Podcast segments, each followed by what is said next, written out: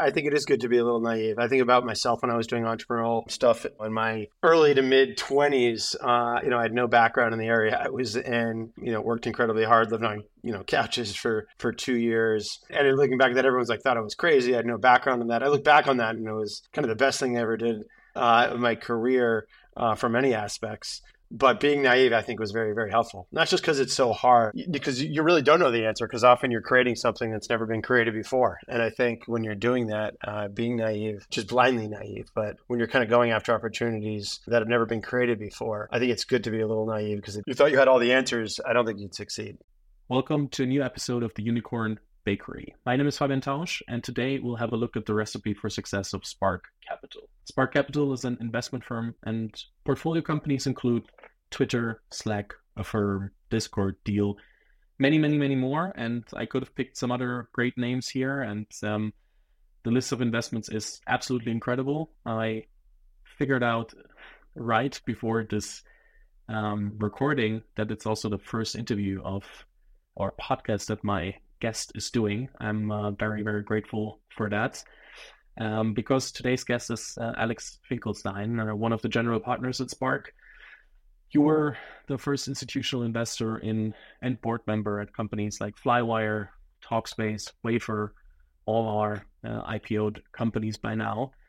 And I'm super happy to talk to you about your style of investing because I think it's interesting to understand what you do differently um, to understand your sometimes like more focused on on Europe too. So you have a good intersection between the US and Europe, which I think is interesting because I'm German.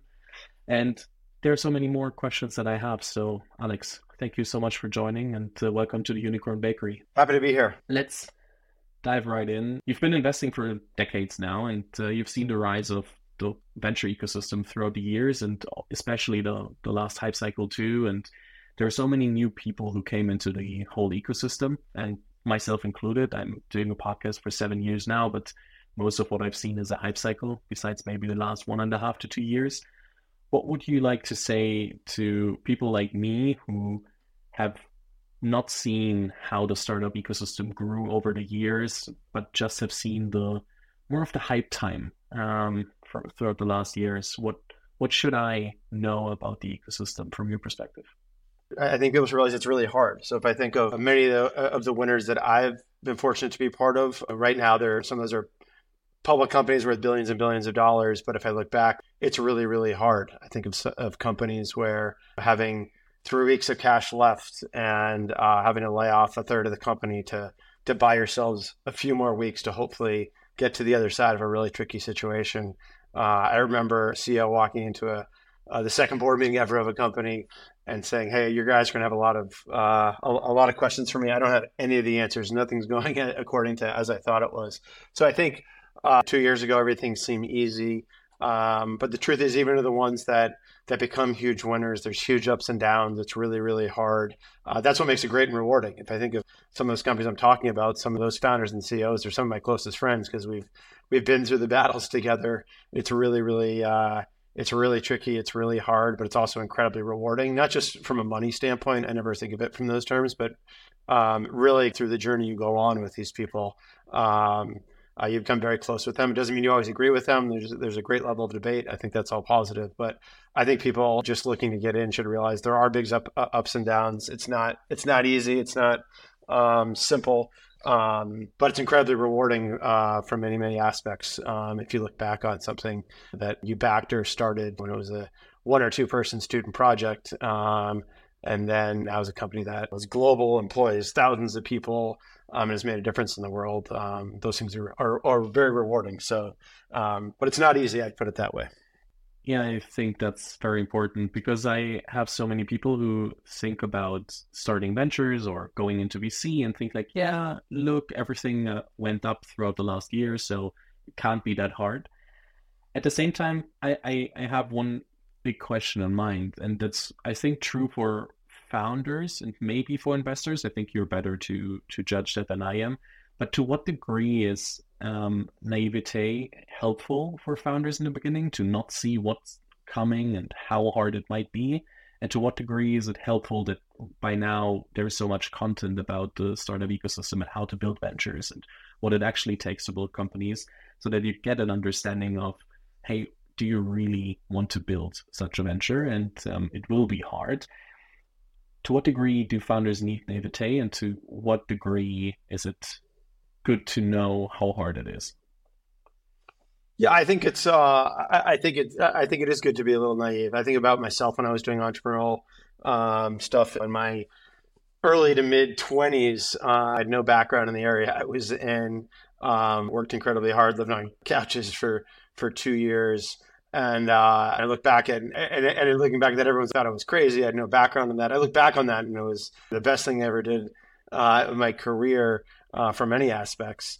Um, but being naive, I think, was very, very helpful. Not just because it's so hard, but because because you really don't know the answer. Because often you're creating something that's never been created before. And I think when you're doing that, uh, being naive is it, it, it, uh, not just blindly naive, but um, when you're kind of going after opportunities um, that have never been created before. I think it's good to be a little naive because if you thought if you thought if you thought you had all the answers, I don't think you'd succeed. So I think having some of that is, is a good thing your website states we have our own style. Products can make markets. Pattern matching is for non-believers. Pitch decks aren't everything. There's no single right way to do this but there are some pretty wrong ones. And i would love to understand a bit what that means. It's not about um, pitching spark to founders. It's about understanding how you think about investing because i think a lot of founders just look at okay who has done what deals? And could that be the investment firm for us?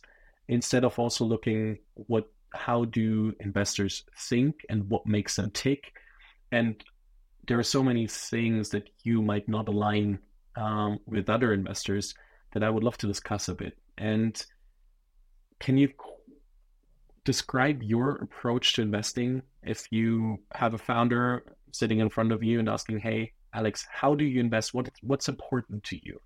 What do you say? Yeah, I mean, we're really looking for that product obsessed founder who's not always, but often never done it before, where that product is inside of them. Uh, if they don't build that product, start that company, um, their life just, it's literally inside of them and their life will not be complete. And they will go to the ends of the world um, to make that to make that successful. We back a lot of people. I think of some of the companies I backed. They weren't actually companies at the time. They were projects that people were just building because they had to build it. It was it was literally inside of them. And they couldn't sleep and they couldn't eat if, unless they were building that. And I gave them a term sheet, and then you know sometimes even after giving them a term sheet, realize, wow, this actually isn't even a company yet uh, legally. It's just a product that they're building. I, I love that. We love that. I think of some of the last investments we've made. Um, the, the, the founding team came in for a full partner meeting, and a PowerPoint never went up on on um, on the screen. It was it was literally really talking about our backgrounds, their backgrounds, why they started the company, getting to know, really digging in deep on a personal level, and then just going deep, deep, deep on product. So obviously the the the person that's a lead on that deal had spent a lot of time uh, with those founders in that company. But when they came in for a full partner meeting, um, it was not throw up a PowerPoint and take us through your slides and we'll make a decision.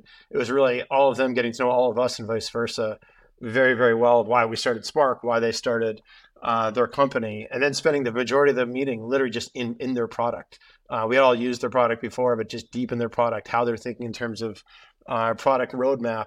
Um, and we never, the, the, they actually had a PowerPoint. I think we went, we, we, were probably with them for an hour and a half. They're like, so are we not putting up our PowerPoint? And we're like, no, we, this, is, this is exactly what we wanted. Um, so I think we're really looking for those founders that are just incredibly product driven, end user driven. Uh, those are the people that we get very, very attracted to.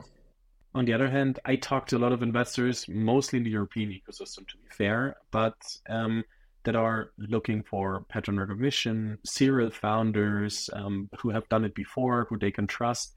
Also, often look at traction rather than product obsession because they're like, yeah, but we know that at some point, it might also be that the product changes because it's typically not the case that uh, the first MVP will be um, how it develops further. So why would we obsess that much about product? So it's it's interesting to hear because from a lot of stuff that I hear in Europe, it just sounds different. And for you, it might be yeah. I mean, I think if, uh, I think if one of our companies I think of one of our companies that's really breaking out right now. There was actually there's two companies that were somewhat similar. There was one that was further along, more revenue, had a team that did it before, and there was another company that was not as far along, um, hadn't really raised any real money.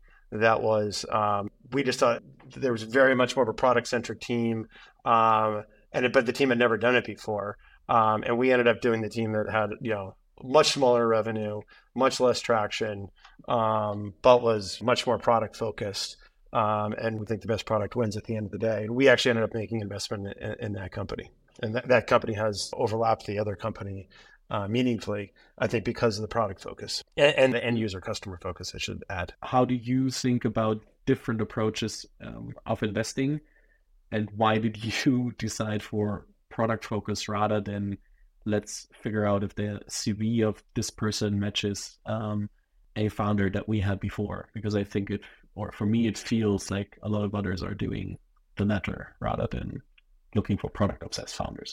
Yeah, I can't say that. I wouldn't say this one's better than the other. I think of it, I think there's a lot of different VCs as a firm that have different approaches that are very successful. I think of a lot of different person VCs that have very different backgrounds from a career perspective that are that are very successful. So I can't, I, I, wouldn't say just one. It has to be one way or it has to be the other way. I think if I look at the people around the Spark table, uh, a lot of us have backgrounds in building things, product. I think of some of the most recent people that we brought on within within Spark, Fraser Kelton, who is head of product at OpenAI, uh, Natalie Sandman, who is in product at Zenefits, uh, and a number of other people. Um, um, it's it's a lot of the people that we tend to to hire and bring around our table come out of a, background that looks somewhat like that. So I think that probably lends itself um, to why we think like that. But I wouldn't be critical of other firms. I think there's other approaches that work very well. Um, so no, I mean I don't think there's one way to do this let's let's let's move on. I think there are um, enough uh, interesting topics that are that we can cover. Uh, one of them being, um, as I'm German, I, I recently spoke to one of the founders you you backed, and uh, it was uh, Tao Tao from uh, Get Your Guide, and um, he told me you definitely have to ask Alex um, how he convinced us to take his term sheet and and take the money from from Spark rather than other options that we had. So when you see a founder that you actually want to back, how far do you go to to convince um, the founder that it's a good partnership? And how was it in the case of uh, Get Your Guide?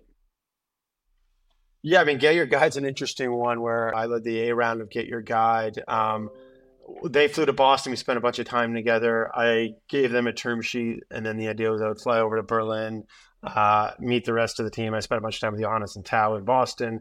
Uh, meet, meet, the rest of the team after giving them a term sheet, uh, and then hopefully signing that term sheet. The day I was supposed to fly to Berlin to really finalize everything, they called me and they say, "Hey, we love you, man, but there's another term sheet that's a much higher valuation. You're not going to get there, and we don't want you to waste the trip. But we're going with the uh, other firm. Just their valuation is much, much, much higher. Um, so we love you. We're going to stay in touch, but." Um, but it just doesn't make sense. Um, so that was uh, what happened when I hung up the phone. They got to their office in Berlin the next morning. Uh, I, was, I was in Boston when we had that phone call. They got to their office in Berlin the next day. I was sitting in their offices and they're, well, what are you doing here? They, they were very surprised to see me. And I said, have you guys signed that other term sheet? And they had not. Um, and the truth is, my myself, Johannes, and Tao Tao really stayed up for about 48 hours together talking about everything, talking about life, get your guide, what they wanted to build, product, um, honestly getting to know each other deeply on like a personal level in a 48 hour uh, binge of hanging out. And uh, I'll still remember we were on the roof deck of the bar at Soho House in, in Berlin, and I pulled out a, crum- a crumpled term sheet um, that I sent to them a few days earlier, and I said, "You guys signing this, or are we are we signing this?" And they looked at each other. They said, "We're signing this." Um, and that was going to how the Series A of, of Get Your Guide uh, actually happened. I saw the picture of them. They they still look about the same age, even though it was a, a number of years ago. But um, I think just like I would want founders to be relentless and jump on a plane and do whatever it takes, I do that to this day for recruiting, helping customer, helping close customers. I think it works both ways, and that was. I think that was uh, they knew how much I wanted to make that investment, and we really just got to know each other much, much better. Uh, just spending really almost 48 hours straight together in Berlin. But but that was after they were telling me the deals off don't come.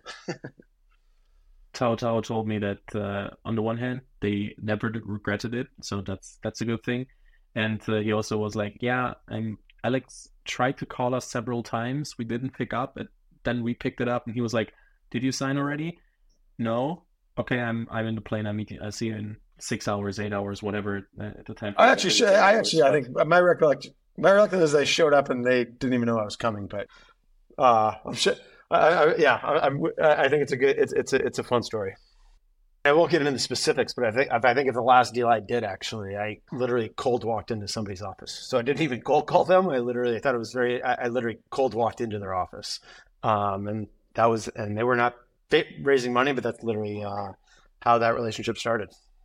Congratulations, and um, I think what I also would like to to talk about is um, you you mentioned you, from time to time you meet companies and, and founders that are so exceptional that you would go to the end of the, the world for them. What are you doing with the rest of your time? Because i think um, founders but also generally um, a lot of people in the um, ecosystem don't understand what the, the job of a general partner is and how you're spending your time and and therefore can we quickly um, talk about a typical week in your your life? Like how much is talking to founders? How much is talking to potential deals? Um, how much like out of founders? How much is potential deals? How much is um, potential um, uh, portfolio companies? And then also, what happens with the rest of the time? I think it's it's uh, good to to get an understanding for for what's happening, um, because um, it's sometimes hard to to look behind the curtain? Yeah, I mean, I think every day and every week is is very different, um, which I think fits my personality well. Um, but it's a mix of that's the exact percentages, but there's board there's boards, there's board meetings. Um, there's a lot of work outside of board meetings. I spend a lot of time with helping companies recruit, helping you know, uh, helping them close executives that seem like they're not closable. Um, uh, helping companies get customers, uh, helping companies think through should they acquire a company? Should they not acquire a company?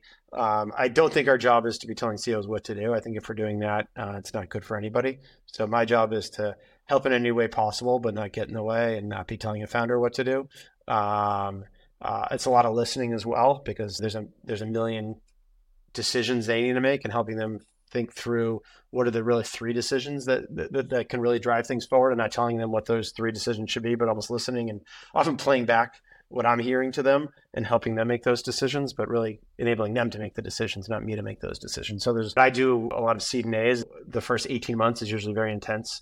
Often it's uh, a very young team who's never done it before, and you're helping them put all the pieces in place in terms of team, customers, um, all those things. So uh, I enjoy that chaotic first 12 to 18 months um, when when there's usually not a lot of believers and people still think maybe it's a crazy idea and you're one of the first believers in, in those people and helping them get to those next early early stages. I enjoy a lot of that. So it's that um, it's looking at new investments uh, you're meeting with a ton of new companies a ton of new entrepreneurs all the time um, it's also doing thesis level work of what do you think is interesting and why and doing fundamental research and what do you think is going to happen in the world in the next three five ten years and often very very specific areas um, um, there's a little bit of firm management. Um, there's spending time with our we have investors as well, so it's spending time with our limited partners as well.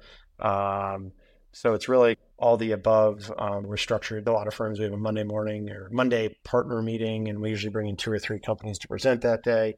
Um, so Monday is usually a very internal day, and most uh, most of the rest of the week is probably more external, if you will. You mentioned, but but really every every day and every week is different, which for me makes it very very fun.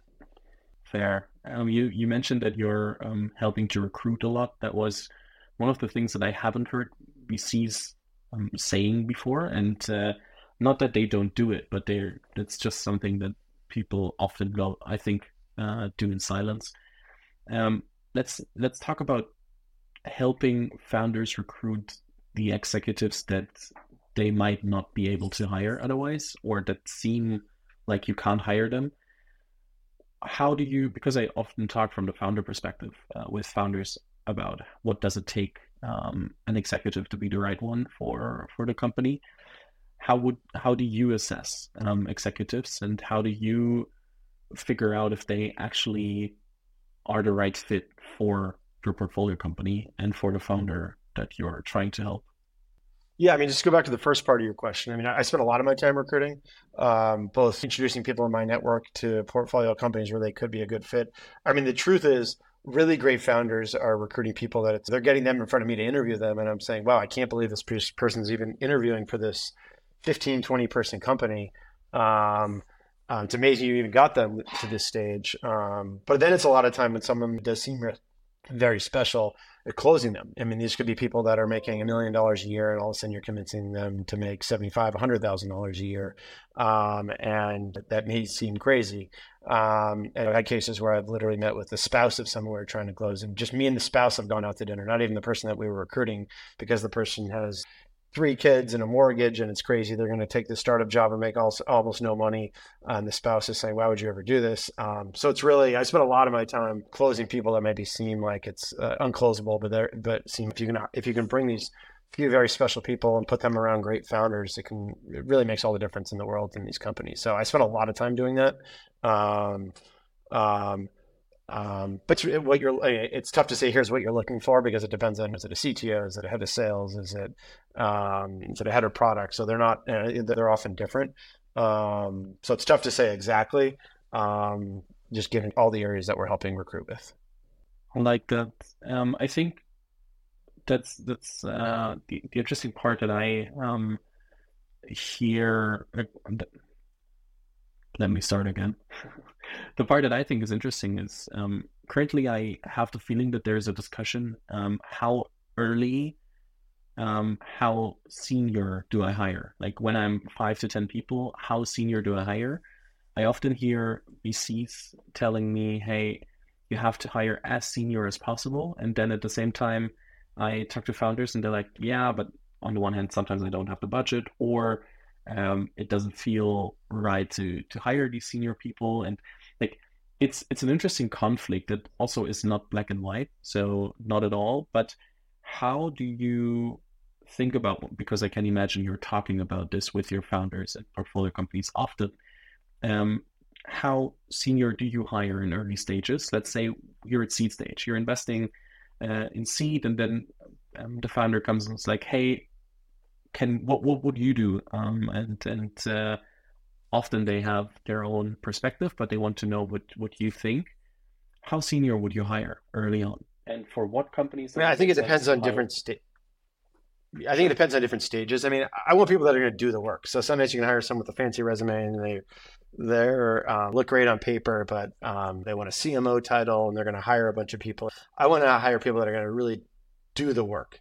Um, I think I I think this is true in our portfolio, and I'm talking to other VCs. It's, it's true in a lot of portfolios. They're looking at some of their companies where they probably, you know, raised a lot of money, they overhired, they hired a lot of people who had great backgrounds, and that given what's gone on in the last, you know, two years, there were cutbacks, and a lot of these people were were let go from some of these companies. And I think across the board, from what I'm hearing from founders, is we probably overhired hired people that were too senior for the stage we're at. Now that we're have actually let some of those people go, things are actually happening much quicker, much better, everyone on the table are the people that are doing the work. And um, it was probably a mistake to hire those people that maybe had great resumes, um, but um, we're probably uh, hiring people that actually do the work as opposed to doing the work.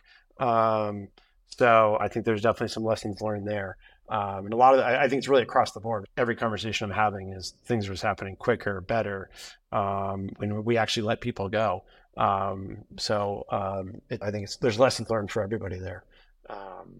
But um, I, I, and I think there's different stages. I mean, there's some there's a type of person that sometimes gets you to from zero to 25 million in revenue, um, and there's someone else that can get you. And some people scale all the way, but sometimes you get to a company where all right, we need someone that's got we're at 100 million dollars in revenue. How do we get to 250 to 500? And let's bring in a few people that have done that before.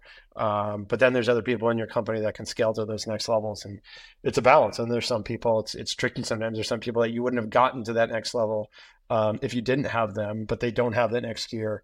Um, to go from 100, they, they, you know they guide you from zero to 100, but they don't have that 100 million to to 500 million dollar gear. But you wouldn't have gotten there without them, and sometimes you do have to let those people go, which is heartbreaking. You have to do that incredibly well and incredibly classy. Um, and truth is, sometimes those people, when you talk to them, uh, become good friends with them, they actually want to go back into another startup. But this has gotten too big for me. I want to go back to something earlier, and it's often a relief for them. Um, but those are tricky conversations. Yeah, that's that's uh, true. I also have this conversation often with founders where they're like, "Yeah, um, I figured out my co-founder, for example, is not scaling, and I have to think about do I find another role for this person because I, I love the person. I we started a company together, but it's one of the difficult conversations that I as a founder now have to have to make. And that is, or can I um, find a way that we split ways, or it's a non-operational, non-executive role that that the co-founder gets into.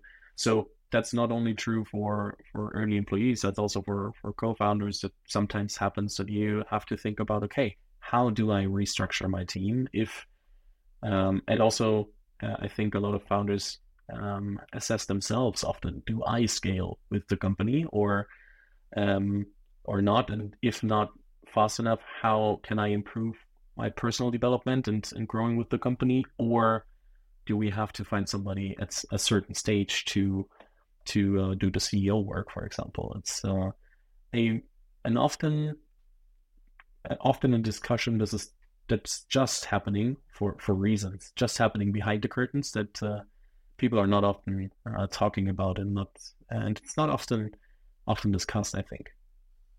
I think it's. I actually think it probably is discussed more than yeah. does this person still have that that next level? I, I, I think not founders, but just across the board, whether it's an executive, whether it's a mid level employee. I think when you when you feel like you start hesitating, does this person uh, really have that next level? I think, uh, or or they're not as great as you thought they were. I think one of the biggest mistakes founders and you know boards make as well is let's see another card, let's see another card. I think when you know, you know, and you start feeling that, don't hesitate because you may have a salesperson, you know, head of sales, and hey, if that person leaves, then we're going to miss our next quarter because they have a lot of relationships, even though they're not great. You got to feel the pain, let that person go, and hire someone that is truly great, um, regard just given what, uh, what what stage you're at. I have one one completely different topic that I uh, I think I mentioned it quickly in the beginning that I realized that you haven't done a podcast, for example. You never posted on LinkedIn before. You you're not writing blog posts all the time. You are um, mostly spending your time with uh, the companies you're working with, or you want to work with, or limited partners and your own team.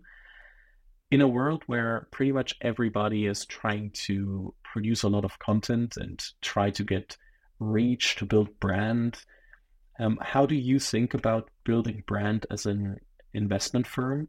Because I think it's if we look 10 years into the future, 15 years into the future, and uh, we assume that you're still doing uh, Spark Capital by then, um, how do you think um, about building brand for the company and your role in that? Because I think it's just, I was super, super um, stoked, I would say, that um, you resist producing a lot of content of course you're focusing on the work that you're doing but i just want to get an understanding how you think about what it takes to build a great venture firm and disclaimer as we talked about the investment strategy that's one of the ways to build a company. It's not about um, saying other approaches are bad or this one is the best. It's just understanding um, how you think about things. So how do you think about building a successful venture firm for the future and, and positioning it for the future in a world where pretty much everybody thinks it's about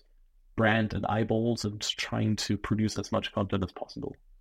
Yeah, I mean, I guess ironically, I, I used to uh, write television shows. So I wrote and created and sold television shows to, for Fox, Discovery, ITV1 in the UK, E, um, so ironically, I, I was uh, I was in venture and then left venture and wrote and sold a number of television shows. So I was actually in the in the content space for a number of years, which was a lot of fun. Um, I don't think it's something I say I'm not going to do something, but what I really care about at the end of the day um, is what founders will say about me. Um, and uh, like when I'm competing for a deal or looking at a deal, I don't have a Spark sales pitch that I'm uh, telling someone in a two minute soundbite um, if I'm really interested in something, talk to the founders that I've been in the trenches with uh, since the earliest days when I was the first believer. Um, and uh, hearing uh, those, that's really what I care. So I feel like my brand may, what I, my, all, all I really care about is what are those founders and CEOs and executives who I've been in the trenches with um, uh, think and say about me.